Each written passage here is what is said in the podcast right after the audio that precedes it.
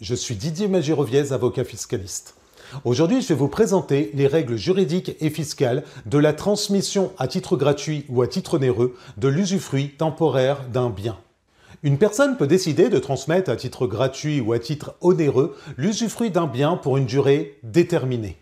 Il peut s'agir de la donation ou de la cession de l'usufruit temporaire d'un immeuble locatif, de droits sociaux, etc. La donation de l'usufruit temporaire est fréquemment utilisée lorsqu'un parent souhaite aider son enfant en lui permettant de bénéficier des revenus procurés par le bien pour une durée déterminée. C'est notamment utile si l'enfant a besoin de financer ses études. Pour aider un enfant dans le besoin, par exemple un enfant qui poursuit ses études, les parents ont diverses possibilités. Ils peuvent notamment lui verser une pension alimentaire si celui-ci n'est pas rattaché à leur foyer fiscal. Cette, pension serait déductible de leur revenu imposable, mais dans une certaine limite.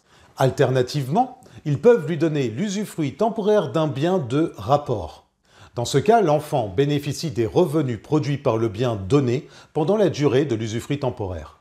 L'usufruit temporaire offre ainsi à l'enfant une source de revenus pour une période prédéfinie. Dans le cadre d'une donation d'usufruit temporaire, la libéralité porte sur l'usufruit d'un bien. Le donateur est libre de déterminer dans l'acte de donation la durée de l'usufruit. L'article 619 du Code civil prévoit que pour les donations d'usufruit au profit de personnes morales, la durée ne peut excéder 30 années. L'usufruit prend fin à l'expiration de la durée prévue dans l'acte de donation. Dans ce cas, le donateur redevient plein propriétaire du bien donné. L'usufruit prend également fin en cas de décès du donateur.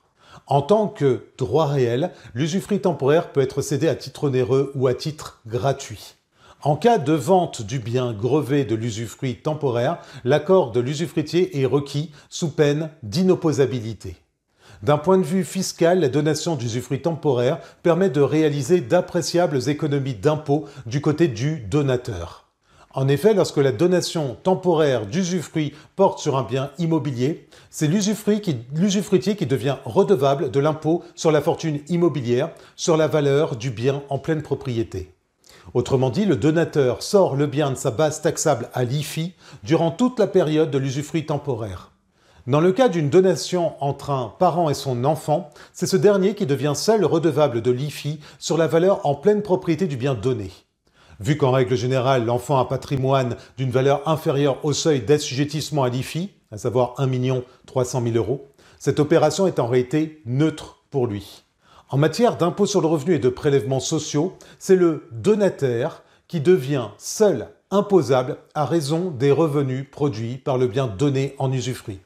À titre d'exemple, si un enfant donataire est détaché du foyer fiscal de ses parents, c'est lui seul qui devient imposable sur les loyers procurés par l'immeuble donné en usufruit temporaire. Le parent donateur voit ainsi son revenu imposable à l'impôt sur le revenu diminuer. Sa charge fiscale peut s'en trouver allégée, même s'il perd la majoration du quotient familial lorsque l'enfant est détaché de son foyer. Ce qui n'est généralement pas très impactant, sachant que cette majoration est en tout état de cause plafonnée.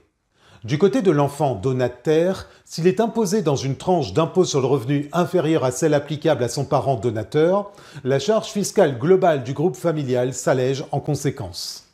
En matière de droit de mutation à titre gratuit, la donation temporaire d'usufruit est imposée sur une base de 23% de la valeur de la pleine propriété du bien donné par période de 10 ans et sans fractionnement. Elle ne peut toutefois dépasser la valeur de l'usufruit viagé, c'est l'article 669 du Code général des impôts. Quoi qu'il en soit, il convient de relever que l'administration fiscale pourrait invoquer un abus de droit si la donation temporaire d'usufruit a un but principalement ou exclusivement fiscal. Cela pourrait être le cas par exemple lorsque l'opération est réalisée uniquement pour réduire l'IFI du donateur.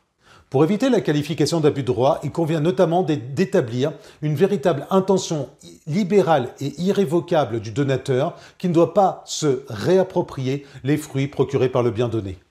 Cela permettrait de justifier que l'opération n'est pas fictive, surtout s'il est possible de mettre en avant un intérêt patrimonial pour cette libéralité, par exemple assurer à un enfant donataire une source autonome de revenus pendant ses études. Passons au régime juridique et fiscal de la première session d'un usufruit temporaire. Au lieu de donner l'usufruit temporaire d'un bien, il est possible de réaliser une cession à titre onéreux, comme une vente, de ce même bien.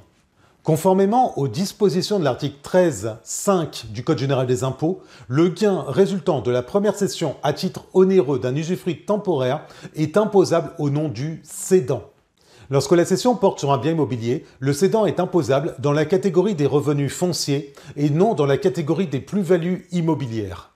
Le cédant est ainsi soumis au barème progressif de l'impôt sur le revenu et aux prélèvements sociaux de 17,2% sans pouvoir revendiquer un abattement pour durée de détention. Il importe peu que le bien immobilier soit loué ou non, ou qu'il s'agisse d'une résidence principale ou secondaire.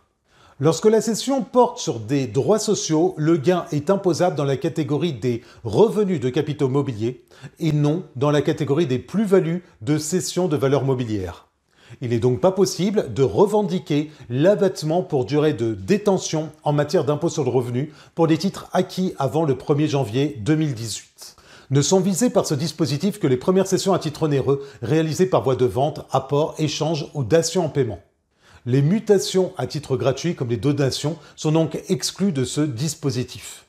En pratique et conformément aux dispositions de l'article 13.5 du Code général des impôts, le revenu imposable correspond au produit de la cession de l'usufruit temporaire ou s'il est supérieur sa valeur vénale. À noter que dans sa documentation administrative, l'administration fiscale offre aux contribuables la possibilité de déterminer la valeur vénale à partir du barème prévu à l'article 669 du Code général des impôts. Vous souhaitez en savoir plus sur l'usufruit temporaire? Dans ce cas, n'hésitez pas à visiter notre site fiscalo.fr. Vous y trouverez une multitude d'informations utiles en matière de droit et de fiscalité patrimoniale.